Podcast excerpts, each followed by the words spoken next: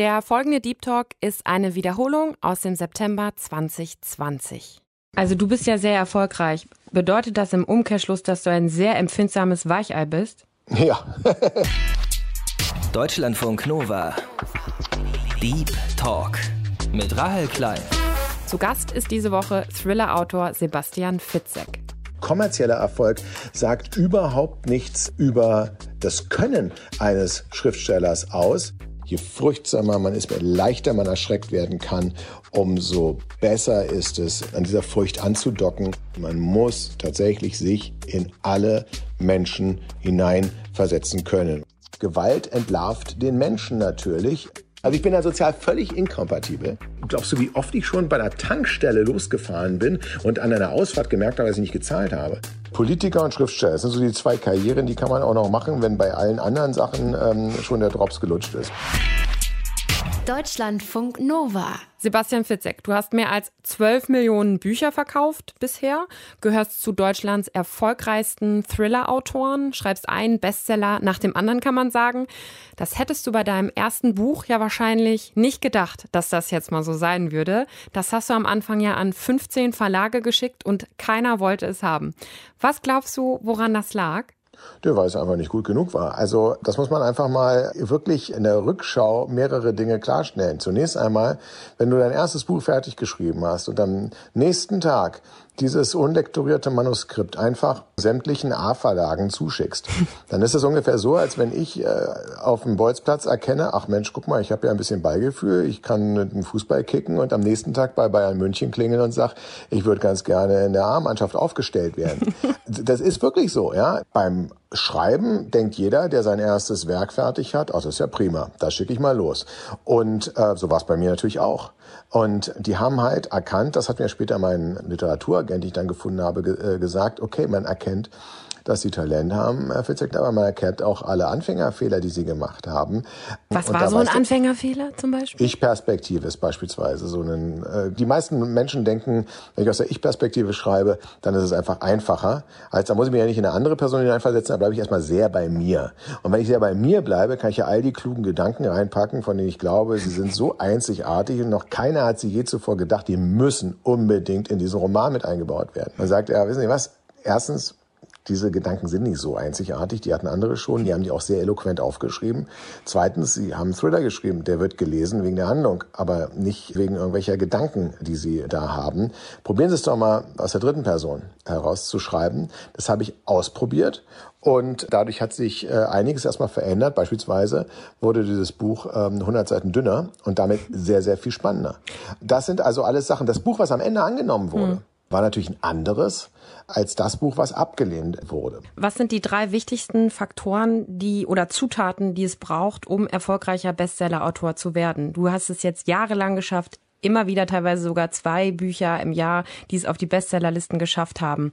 Was braucht es? Also zunächst einmal braucht man eine Eigenschaft, die braucht jeder Autor und jeder Autor, das ist Empathie. Man muss tatsächlich sich in alle Menschen hineinversetzen können. Man muss sie nicht äh, ihre Taten oder ihre Gedankenweisen nicht gutheißen oder billigen, aber man muss auch sich beispielsweise äh, jetzt in Donald Trump hineinversetzen können und wirklich die Welt zu versuchen, mit seinen Augen zu betrachten. Genauso wie man sie probieren muss mit Gandhis Augen oder mit Barack Obamas Augen, um mal hier mal ein paar Gegensätze mhm. aufzubauen, ähm, zu betrachten. Man muss genauso sich in die Opfer wie in die Täterperspektive hineinversetzen können. Hier kommt hinzu, dass man als Thriller-Autor auch auch noch sehr äh, empfindlich und am besten ein Weichei sein sollte. Je furchtsamer man ist, je leichter man erschreckt werden kann, umso besser ist es, an dieser Furcht anzudocken und die Empfindungen, die man hat, dann eben auch auf das Papier fließen zu lassen. Wenn man abgestumpft ist, dann, dann, dann kann man darüber ja gar nicht schreiben. Also du bist ja sehr erfolgreich. Bedeutet das im Umkehrschluss, dass du ein sehr empfindsames Weichei bist? Ja, also äh, auf jeden Fall. Also ob das diese viel zitierte Angst vom, vom Zahnarzt ist, das kann mir aber auch im Dunkeln extrem gut Angst machen. Ne? Und, ähm, okay, also das heißt aber, du, also Empathie braucht man und man muss, wenn man Thriller-Buchautor sein will, sollte man ja. am besten ein Angsthase sein. abgestumpft sein. Ja. Das ist genau der Vorwurf, den man hat. Man musst du nicht selbst eine Macke haben, wenn du sowas schreibst. Nein, wäre ich ein Psycho oder Soziopath, dann würde ich einfach nur schreiben, so habe heute jemand umgebracht und danach habe ich Müsli gegessen. Das wäre für mich ja ein und dasselbe. Von der Emotionalitätsschwelle her gesehen. Klingt so banal, aber es ist ganz wichtig, dass man ein Leben hat. Deswegen ist es nicht schädlich, wenn man erst mit späteren Jahren anfängt zu schreiben. Also so, so Politiker und Schriftsteller, das sind so die zwei Karrieren, die kann man auch noch machen, wenn bei allen anderen Sachen ähm, schon der Drops gelutscht ist, wie beispielsweise Sport, ne? schon mit 25 aussortiert wird. Eher schlecht, wenn man dann in meinem Alter jetzt, ich gehe jetzt auf die 50 zu, anfängt und sagt, ach, Stabhochsprung, das wäre doch was Schönes. Beim Schriftsteller ist es immer erforderlich, man muss ein Leben haben, um darüber schreiben zu können. Und das vergessen kurioserweise vor allen Dingen immer wieder erfolgreiche Autorinnen und Autoren.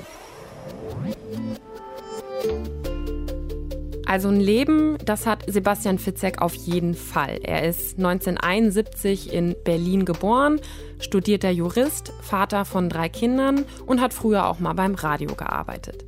Als er seinen ersten Thriller Die Therapie veröffentlichte, war er 34. Die Idee dazu kam ihm, als er im Wartezimmer beim Orthopäden auf seine damalige Freundin gewartet hat.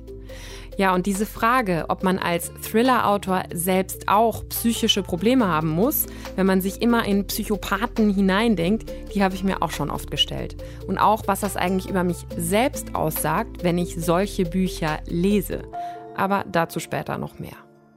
Wir müssen zurück zu den Zutaten kommen. Okay. Also Empathie. Man, dass man ein Leben haben Ein muss. Leben äh, haben. Was noch? Genau. Ähm, furchtsam sein habe ich ja schon erwähnt. Jawohl. Und dann muss man den Willen tatsächlich haben. Beim Autor ist es ganz, ganz äh, wichtig, dass man den Willen hat, das Ganze zu überarbeiten. Also die meisten Menschen ähm, schreiben halt einen ersten Entwurf. Das war schon wahnsinnig schwierig. Und dann schreiben sie es eh, dann, dann machen sie noch ein schönes äh, Deckblatt drauf, schicken es los und dann kommen die ersten Anmerkungen. Und gerade wir Deutschen, ein amerikanischer Kollege hat erst letztens zu mir gesagt, ach ihr Deutschen, komm, ihr habt den Goethe-Komplex. Ihr denkt immer, alles ist jetzt vom Genie heraus geboren, aber auch Picasso war auf der Kunsthochschule und hat erstmal lange, jahrelang gelernt, seine Technik. Und tatsächlich denkt man, gerade der Schriftsteller denkt, nee, also da gibt's ja keine Technik, das wäre ein Eingriff in seine künstlerische Freiheit. Also das heißt, man muss bereit sein, mehrfach auch an etwas zu arbeiten und Richtig. zu überarbeiten und nicht direkt und nach dem ersten. sich raufzuziehen, mhm. genau. Okay. Und man muss halt viel, viel, viel schreiben.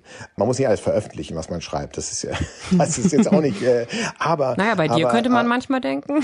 ja, nee, nee, nee, ähm, aber wichtig ist es eben, das Schreiben. Und nur durch das Schreiben wird man besser. Und man kriegt auch nur durch das Schreiben seine Ideen, die werden also auf Papier natürlich auch in der Balance zum Leben, was man haben muss. Also, wir fassen kurz zusammen die drei wichtigsten Zutaten. Empathie, man mhm. sollte ein äh, Leben haben. Das hängt ein bisschen zusammen, damit man weiß, worüber man schreibt und sich in Leute hineinversetzen kann. Wenn man Thriller-Buchautor werden will, dann muss man auf jeden Fall ein Weichei sein. Und dann ist das Dritte, dass man auf jeden Fall auch mit Niederlagen umgehen können muss, sozusagen, und bereit sein muss, das Werk immer wieder zu überarbeiten und nicht zu denken, ja. man ist das Genie, reicht eine Sache ein und es läuft. Das heißt, könnte jeder ein Bestseller-Autor werden, glaubst du? Nein, jeder kann ein Buch schreiben. Und jeder kann ein Buch schreiben, was gewissen Anforderungen genügt. Aber nicht jeder kann ein Buch schreiben, was vielen, vielen, vielen Menschen äh, gefällt. Das ist jetzt aber auch keine Selbstbeweihräucherung, sondern einfach nur der Fakt, weil das liegt überhaupt gar nicht in meiner Macht dann am Ende, sondern das ist unter anderem auch dem Zufall geschuldet, dem Zeitgeist, dass man zum richtigen Zeitpunkt, im richtigen Moment den richtigen Nerv trifft. Kommerzieller Erfolg sagt überhaupt nichts über das Können eines Schriftstellers aus. Sagt einer der sagen. erfolgreichsten Buchautoren Deutschlands. Nein, das heißt, sagt einfach darüber aus, dass er wirklich Glück hatte, dass, dass das, was er kann, von anderen gewertschätzt wird in dieser Zeit. Letztlich Aber was glaubst du denn? Da hast du ja wirklich bisher eine Lücke rein, oder ist jetzt auch nicht unbedingt eine Lücke, aber es ist ja wirklich seit, in den letzten Jahren sind ja True Crime Podcasts aus der, mhm. aus dem Boden geschossen. Mhm. Seit Jahren sind Krimis, Psychothriller einfach, ja, landen auf den Bestsellerlisten. Warum glaubst du, lesen das die Menschen so gern? Warum entspricht mhm. das so dem Zeitgeist? Geht es uns so gut, dass wir uns unbedingt in unserer Freizeit in der Fantasie gruseln wollen? Ja, na, das hat nichts damit zu tun, ob es uns gut oder schlecht geht. Auch jetzt in der Corona-Zeit wurden häufig Thriller, Krimis gesehen, mhm. gestreamt und auch gelesen. Ich würde mal sagen, es hat wahnsinnig viele Gründe, aber einer ist jetzt eben auch gerade in der Corona-Zeit absolut virulent geworden. Ein guter Spannungsroman in meinen Augen, der äh, zeigt zunächst einmal, wie die Faust des Schicksals zuschlägt und das Leben von vielen Menschen auf jeden Fall des Helden oder der Heldin verändert. Und wir beobachten dann jemanden, wie er, der ins Wasser geworfen wurde, wie er sich daraus befreit. Und Corona, leider, war nun tatsächlich der Schicksalsschlag, der uns alle betroffen hat. Und auf einmal, von einem Tag auf den anderen, waren wir alle im Lockdown und wir waren äh, ja äh, von einer Gewalt, auch die wir nicht sehen konnten, auf einmal betroffen. Und unser ganzes Leben hat sich von heute auf morgen geändert. Das ist eine typische Romansituation und ich kann es nur noch mal sagen, ich hätte mir wirklich gewünscht, es wäre Fiktion geblieben. Hm. Leider war es das nicht. Hm. Was passiert jetzt? Und das ist interessiert mich als Autor von Psychothrillern egal ob ich sie lese oder ob ich sie schreibe. Mich interessiert jetzt, wie reagieren Menschen unter Druck? Gewalt reißt uns die Maske vom Kopf. Da kann ich mir nicht schöne äh, Reden zurechtlegen, sondern ich muss handeln. Ja? Und Max Frisch hat mal gesagt, Erfolg verändert den Menschen nicht, er entlarvt ihn nur. Der, der halt vorher schon ein Arschloch war, der, der bleibt halt ein Arschloch und umgekehrt. Aber es gilt auch für Gewalt. Gewalt entlarvt den Menschen natürlich. Ich zeige auf einmal mein, mein wahres Ich. Kümmere ich mich, bin ich achtsam um andere, leiste ich Hilfe, denke ich nur an mich, bin ich Egoist, bin ich der Erste im Rettungsboot? Oder neige ich auf einmal einer Verschwörungstheorie zu, weil ich die Welt einfach sonst nicht anders begreifen kann oder will. All das zeigt sich jetzt auf einmal und was noch viel wichtiger ist, und das hat jeder mal erlebt, der aus einem Kinofilm rausgegangen ist, wo ein Held sein Leben verändert hat, dass man sagt, ach man stimmt eigentlich, ich muss mehr den Moment leben, ich darf nicht, mich nicht über die Unordnung und nicht runtergebrachten Müll ärgern, es gibt doch viel Wesentlicheres. Bei das heißt, Corona es relativiert müssen, Dinge? Es relativiert alles. Hm. Und deswegen brauchen wir hin und wieder mal dieses Wachrütteln um unsere Prioritäten wieder zu ordnen und auch das Glücksgefühl zu haben, dass wir diese Achterbahnfahrt ist ja auch eine Nahtoderfahrung. Wir steigen in die Achterbahn. Die wenigsten wollen da wirklich rausgeschleudert werden. Ist ja auch nicht so eine Frage, was, was reizt sie denn daran, fast zu sterben? Fragt mir auch keiner, äh, der in eine Achterbahn geht, sondern ganz im Gegenteil. Ähm, man will ja nicht sterben. Man hat eine Angstexposition, aber in einem sicheren Rahmen und am Ende sprudeln die Endorphine, weil man es überstanden hat. So aber ist ein guter Thriller auch konstruiert. Das heißt, wir begeben uns in einen guten Thriller, indem wir uns in eine Welt, die brutal und blutig ist, um dann froh zu sein, dass wir in einer schönen Welt leben um dann erst einmal zu sehen, Mensch, wenn mir das passiert wäre, dann würde ich die Zeit heute mit meinen Liebsten anders nutzen und nicht über so einen Quatsch diskutieren. Das hält der leider immer nur sehr kurz vor. Was Sebastian Fitzek da sagt, das ergibt schon Sinn für mich. In so einem Buch, das spannend ist, gruselig und uns unterhält, können wir in eine Welt abtauchen, von der wir am Ende wissen, dass wir wieder unbeschadet rauskommen. Und darüber sind wir dann froh. Und wir können anhand von fiktionalen Figuren auch Dinge über uns selbst lernen, wenn wir das denn wollen. Es ist also schon auch irgendwie beruhigend zu merken, dass das ganz normale Mechanismen im Kopf zu sein scheinen und man kein Soziopath ist, wenn man solche Bücher liest oder eben schreibt. Ich frage mich aber trotzdem schon, warum muss Gewalt oft so explizit beschrieben werden? Wenn man das wirklich mal rein seziert, ist der Anteil von blutrünstigen Szenen bei mir in meinen Büchern liegt der, ich würde mal sagen, bei fünf Prozent. Der Rest ist aber genauso grausam, weil mich interessiert nicht, wie der Täter ein Opfer entführt und foltert und tötet. In der Augensammler habe ich nicht einen einzigen Satz darüber geschrieben, wie der Täter in seine Augen einsammelt. In das Kind habe ich eine Szene, pf, da geht jemand nur eine Treppe hoch und das wurde als die Szene mir beschrieben, wo viele das Buch weggelegt haben, weil sie nicht mehr konnten, weil ihre eigene Fantasie auf einmal, und das ist manchmal noch viel schlimmer, einfach auf einmal durchgedreht ist. Und was ich mache ist, dass ich die Menschen vor ein Schlüsselloch stelle und sie hindurchblicken lasse. Und wenn mir jemand sagt, oh, es ist so grausam, es ist so finster, ich kann nicht weiterlesen, dann sage ich, du, das sind die Bilder, die bereits in deinem Kopf verankert sind, die ich hervorgeholt habe. Wenn mir Menschen sagen, und es gibt auch einige, die sagen, also der Blutzoll könnte echt ein bisschen höher sein. Vor allen Dingen Frauen schreiben mir das immer. Gut, aber du tust jetzt, so ein bisschen so, als würdest du nie gewalttätige, brutale Doch, Sachen, ich. weil ich, ich, ich habe hier auch ein Zitat immer und immer und immer wieder, bis die weißen Zähne in einer Blut- und Knochensuppe in der Emaille schwammen und man die graue mhm. Hirnmasse durch die aufgerissene Schädeldecke hindurch sehen konnte. Da stehst genau. du ja nicht vorm Schlüsselloch und guckst mal irgendwie rein und siehst nichts. Da ist doch, das ist doch explizit. Das, ich sage also, ich nicht explizit, ich habe bloß gesagt, das macht so fünf bis zehn Prozent aus. Okay, dann habe ich die jetzt ähm, gerade raus. Ja, aber es, ja, nein, natürlich, nein, aber es ist auch genau wichtig, dass man bei bestimmten Gewalttaten tatsächlich komplett den Fokus darauf legt. Beispielsweise, wenn ich schildern will, wie jemand zur Selbstjustiz neigt, um das verständlich zu machen. Und damit will ich das nicht, ich will das nicht glorifizieren mhm. oder sowas. Ganz im Gegenteil. Ich bin ein absoluter Gegner der Todesstrafe. Ich bin ein absoluter Verfechter. Ich habe Jura studiert des, des Gewaltmonopols. Aber ich kann zumindest nachvollziehen, warum Leute in bestimmten Situationen auf einmal Dinge tun, für die sie auch dann zu Recht bestraft werden müssen, aber vielleicht in dieser Situation keinen Ausweg sahen. Mhm. Dann muss ich natürlich die Gewalttaten, die sie geschrieben haben, so nachvollziehbar wie möglich schildern und vor allen Dingen die psychische Gewalt, die sie hinterlassen. In dem Buch Abgeschnitten, was ich mit einem Rechtsmediziner zusammengeschrieben habe, mhm. Michael Zockers, da ist es beispielsweise, dass wir explizit äh, Gewalt schildern. Einerseits, weil wir eine Obduktion so genau wie möglich mal schildern wollten, wie sie wirklich abläuft, und zwar nicht so wie im Tatort. Und zweitens allerdings wollten wir, und das lernt man als Jurastudent schon im, im Strafrecht in sehr jungen Jahren, dass Vermögensdelikte bei uns nach wie vor sehr hart bestraft werden, zu Recht, aber im Umkehrschluss eben Delikte gegen die körperliche Unversehrtheit, wie es so schön heißt, häufig eben relativ lasch bestraft werden. Das hat eine historische Ursache, wollen wir es nicht zu weit äh, führen.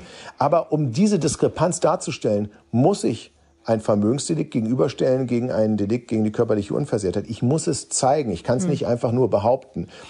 Aber gleichwohl, hundertprozentig findest du auch Stellen bei mir in meinen Büchern, wo bei mir einfach die Pferde durchgegangen sind und ähm, ich, mir, ich mir meine eigenen Ängste von der Seele geschrieben habe, wo man dann im Nachhinein sagen könnte, okay, hätte man vielleicht auch ein bisschen softer darstellen. Bisschen too much. Da frage ich mich jetzt aber, ne, wenn du dann so tief in ein Buch eintauchst, du sagst, man braucht da viel Empathie, das ist ja ein bisschen wie bei einem Schauspieler, ne? Ich musste immer an Heath Ledger denken, wenn er in dieser Joker-Rolle so aufgegangen ist, ne, dass den das ja. psychisch ja auch total belastet hat, weil der ja. ja auch eher ein sehr, sehr, ja, emotionaler Mensch war, verletzlicher Mensch war. Wenn du von dir auch selber sagst, du bist eigentlich ein Weichei, kannst du dann überhaupt noch ruhig schlafen, wenn du dich so explizit dann mit bestimmten Dingen, wie zum Beispiel bei dieser Obduktion, damit beschäftigst, wenn du in so einer Schreibphase bist?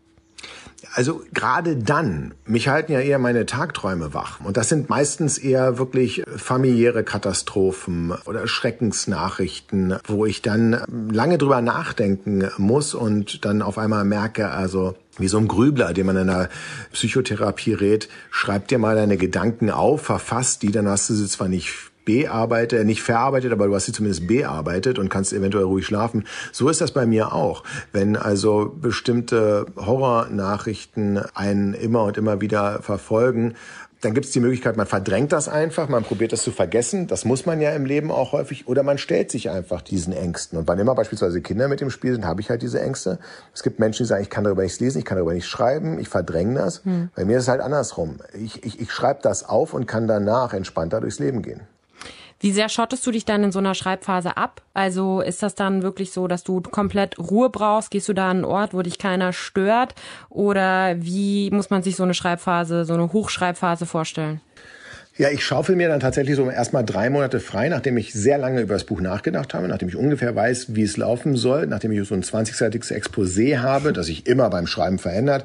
Nachdem also wirklich lange Zeit ähm, ins Land gegangen ist, setze ich mich dann ran und dann habe ich so drei Monate, wo ich auch jeden Tag schreibe. Also wo es keine Pause gibt, kein Wochenende, was nicht bedeutet, dass ich jeden Tag zehn Stunden oder so schreibe, aber eben soweit es irgendwie geht, um eine möglichst dichte erste Fassung zu haben. Ich habe eine ganz gute Eigenschaft, die ist sowohl gut wie auch schlecht für mein Umfeld. Einerseits schaffe ich es nämlich, sobald ich in der Schreibphase drin bin, mich schon abzuschotten. Das ist nicht so, dass ich totale Ruhe brauche. Man kann auch im Nachbarzimmer Musik laufen oder sowas. Also in meinem jetzt nicht so, es muss jetzt auch nicht unbedingt durchgesaugt werden, aber ich bin dann in meiner eigenen Welt. Da bedarf es, ähnlich wie bei auch einem Leser, Lesen und Schreiben hat extrem viel gemeinsam. Ne? Sehr einsame Tätigkeit. Mhm. Die wenigsten lesen ja jetzt mit 20 Leuten gleichzeitig ein Buch und unterhalten sich noch dabei. Hier ist es eben auch so, dass man vor seinem Laptop oder Computer äh, sitzt und dann bin ich in einer meiner eigenen Welt gefangen das bin ich allerdings auch, wenn ich nicht vor dem Computer sitze in dieser Phase. Also ich mhm. setze mich dann irgendwie an den Esstisch und dann, dann höre ich aber auch nicht mehr zu. Ne? Dann muss die eine dieselbe Frage dreimal gestellt werden, bevor ich eine Antwort ähm, gebe. Ich bin da sozial völlig inkompatibel mhm. und das hat den Vorteil, ich kann mich abschotten, ohne dass ich wirklich mich abschotten muss. Ich bin aber auch kein guter Gesprächspartner in dieser Phase. Und wie lange dauert das dann? Wie lange Ja, so bist du sozial, Monate. drei Monate lang sozial inkompatibel? Ja, ja, gut, ich meine, ich muss mich dann schon äh, zusammenreißen und dann bin ich ja dann irgendwann natürlich auch so. Also, aber genau in diesen Phasen, ne? Ich was, wie, glaubst du, wie oft ich schon bei der Tankstelle losgefahren bin und an einer Ausfahrt gemerkt habe, dass ich nicht gezahlt habe? Ja, also zum Glück habe ich es immer, immer noch rechtzeitig gemerkt, aber irgendwann, ich baue jetzt schon vor, du merkst, wenn du eine Schlagzeile liest, Fitzek, ähm, Fitzek klaut bezahlt sein- nie, nie an der Tanke. Fitzek an der Tanke geklaut, es ist ja abgebrannt, wie schlecht muss es ihm gehen. Dann ähm, kann es aber auch sein, dass ich gerade über irgendeinen Twist oder eine Figur nachgedacht habe. Lass uns mal noch äh, Sätze vervollständigen. Ich habe mir hier so ein paar Sätze ähm, Oh je. noch überlegt, die du mal kurz noch vervollständigen könntest. Ja. Wenn ich nur noch Liebesromane schreiben müsste, dann würde ich. Liebesromane schreiben. Wie kreativ. ja, aber was, ich kann ja da nichts anderes. Und, und ich würde ähm, wahrscheinlich verzweifeln. Aber ähm, ich muss ja da durch aus irgendeinem Grund. Der Titel meines ersten Liebesromans wäre. Orangen haut man nicht. Ich hatte mir mal eine, eine Autorin nämlich diesen Titel gesagt. Sie würde, wenn sie mal ein Buch schreiben würde, wäre das der Titel. Ich finde den Titel genial. Aber sie kann überhaupt nicht schreiben. Also sie, ähm, sie wird es auch nie veröffentlichen. Aber der Titel ist gut. Meine schlimmste Macke ist. Ähm, tatsächlich die in einer komplett eigenen Welt zu leben und in der ich absolut nicht multitaskingfähig bin und die kleinsten Abweichungen mich vor unlösbare Herausforderungen stellen. Das ist etwas, was ähm, ich mir wünschen würde, mehr multitaskingfähig zu sein. Vor allem, wenn du dann wahrscheinlich in so einer Schreibphase bist, ne?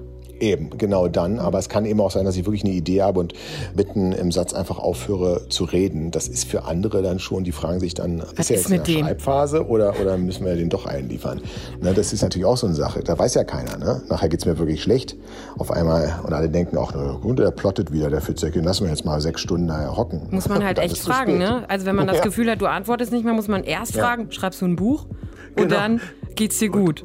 Genau, geht's, geht's mir gut. Das ist wirklich wichtig. Wenn ich sehe, dass mein neues Buch schon wieder auf den Bestsellerlisten auftaucht, dann denke ich, sehr schön, dass ich offensichtlich noch ein weiteres Buch schreiben kann, weil das ist immer mein Ziel, dass meine Bücher so gut ankommen, dass der Verlag sagt, Herr Fitzek, Sie dürfen auch noch das nächste Buch schreiben. Vergessen wir Autorinnen und Autoren nämlich immer, das ist die Ausnahme. Die Regel ist eigentlich, dass sich A, keiner für uns interessiert oder B, manchmal nur kurz für einen interessiert. Erfolg ist also eine absolut launische Diva und das weiß ich auch in meinem Fall, wird sich irgendwann auch jemand anderem wieder zuwenden. hast du da eigentlich Angst vor? Hast du Angst, wenn du ein Buch schreibst, dass es ein Flop wird? Nein, jedenfalls keine permanente Angst. Man muss das ein bisschen relativieren, aber nein, weil ich weiß, das ist so ein bisschen wie die Angst vor dem Tod. Ja? Also ich weiß ja, dass ich sterbe und genauso weiß ich auch, dass es irgendwann einen Flop äh, geben muss. Wobei Flop halt wirklich dann von der Außenbetrachtung her ist. Und da habe ich auch ein Buch geschrieben, Fische, die auf Bäume klettern, dass es auf die Innenbetrachtung ja viel mehr ankommt. Was will ich denn persönlich mit dem Buch erreichen? Und die Angst ist von dem Moment an gemildert, wo ich mir immer vor Abgabe des Buches, wenn ich mir noch mal zwei, dreimal auch laut vorlese und durchlese, laut vorlesen auch ein guter Tipp, da merkt man nämlich, ob das äh, interessant ist oder ob man schneller lesen will, dann kann man in der Regel die Passage streichen. Also wenn ich mir das dann nochmal laut vorgelesen habe, mir die Frage stelle, ist das ein Buch, was du selber gerne lesen wollen würdest? Und ich kann das mit Ja beantworten. Dann ist das für mich schon mal ein Erfolg, dass ich das ähm, so hinbekommen habe. Was wirklich schmerzhaft wäre, wäre, wenn ich aus Kalkül heraus ein Buch geschrieben habe, wenn ich glaube, das müsste doch jetzt den Nerv treffen. Ich finde es selbst nicht so dolle. Und dann geht's auch noch den Bach runter. Ah, das ist so ziemlich so, dass das ist so in der Rolle. Es gibt ja einige Musiker, die machen bestimmte Musikrichtungen ähm, nur, weil der Produzent sagt, das ist ja ganz toll und eigentlich würden sie lieber was ganz anderes singen. Wenn die dann auch noch mit dem, was andere einem sagen, Misserfolg haben, ich glaube, das ist ziemlich hart. Tatsächlich ist Sebastian Fitzek in den vergangenen Jahren unglaublich erfolgsverwöhnt gewesen. Manchmal hatte er direkt auch zwei Bücher in den Bestsellerlisten und man hat schon so das Gefühl, egal was er schreibt, es landet irgendwo ganz oben. Dabei hat er durchaus auch Kritiker, die ihn als talentlos, klischeeverhaftet und dumm auch sogar bezeichnen. Ich habe selber einige Bücher von ihm gelesen und kann jetzt nicht sagen, dass ich die Plots dumm finde. Ich weiß zwar nicht, ob ich jedes Kapitel immer mit einem Cliffhanger enden lassen würde, aber Sebastian Fitzek schafft es auf jeden Fall, dass man dranbleibt und wissen will, wie es weitergeht. Und ich glaube, es ist halt so eine grundsätzliche Frage. So ein Thriller ist halt in der Regel kein Robert Musil oder so, soll es aber ja auch gar nicht sein. Passiert dir das eigentlich manchmal? Das würde mich jetzt mal noch persönlich interessieren, weil ich ähm, lese auch sehr viele Thriller, Psychothriller, mhm. kann die alle gar nicht mehr auseinanderhalten. Ich lese auch mhm. manchmal Bücher zweimal, merke das erst am Ende, dass ja. ich das Buch schon mal gelesen habe. Verwechselst du deine eigenen Bücher manchmal mit denen anderer Autoren? Nee, also das ist mir ehrlich gesagt noch nicht ähm, äh, passiert. Es gibt häufig Leser, also ich habe auch schon mal ganz wütende Mails bekommen, ähm, dass sie mich nie wieder lesen und dann nahmen sie Bezug auf ein Buch, was ich gar nicht geschrieben habe. Oder umgekehrt natürlich auch, wie toll, dass endlich mal was gelungen ist. ja, danke, ich gebe das weiter an Stephen King, ja, kein genau. Problem. ähm, aber nein, aber ich glaube jetzt so langsam, 2006, also nach 14 Jahren, ist mal angekommen, dass ich vielleicht auch meine alten Bücher wieder, wieder lesen könnte. Ähm, die Frage wäre, ob ich dann selbst äh, nicht mehr weiß, wie es weitergeht. Das wäre interessant, ne? ja, das Wenn man an den Punkt kommt, dass man so viel ja. geschrieben hat, dass man sich an seine eigenen Bücher einfach gar nicht mehr erinnern kann. Ja, nee, also man muss tatsächlich äh, geschehen, wenn man so total drin ist in einem neuen ähm, Roman und dann kommt so eine Frage zu einer Nebenfigur aus dem Buch aus dem Jahre 2007 und warum die Person, der Florian damals das gemacht hat, da muss ich natürlich auch noch, wirklich nochmal nachgucken. Ne? Das passiert hin und wieder, wenn es sich so auf Nebenverästelungen ähm, bezieht. Aber im Großen und Ganzen, glaube ich, ähm, kriege ich die Handlungen ähm, meiner Bücher schon noch zusammen. Was mir passiert ist allerdings, und das schon häufig, dass ich habe mir eine Szenerie ausgedacht. Also ich habe beispielsweise wahnsinnig viele E-Mails bei das Kind bekommen, wo mich die Leute gefragt haben, sag mal, stimmt das? Ich habe nämlich beschrieben, dass diese schwarzen Bretter in Supermärkten, ja, verkaufe äh, einen Tisch oder ein Bett oder gebe Nachhilfe im Klavierunterricht, dass das alles so Kommunikationsboards von Verbrecherorganisationen sind und das alles verklausuliert ist.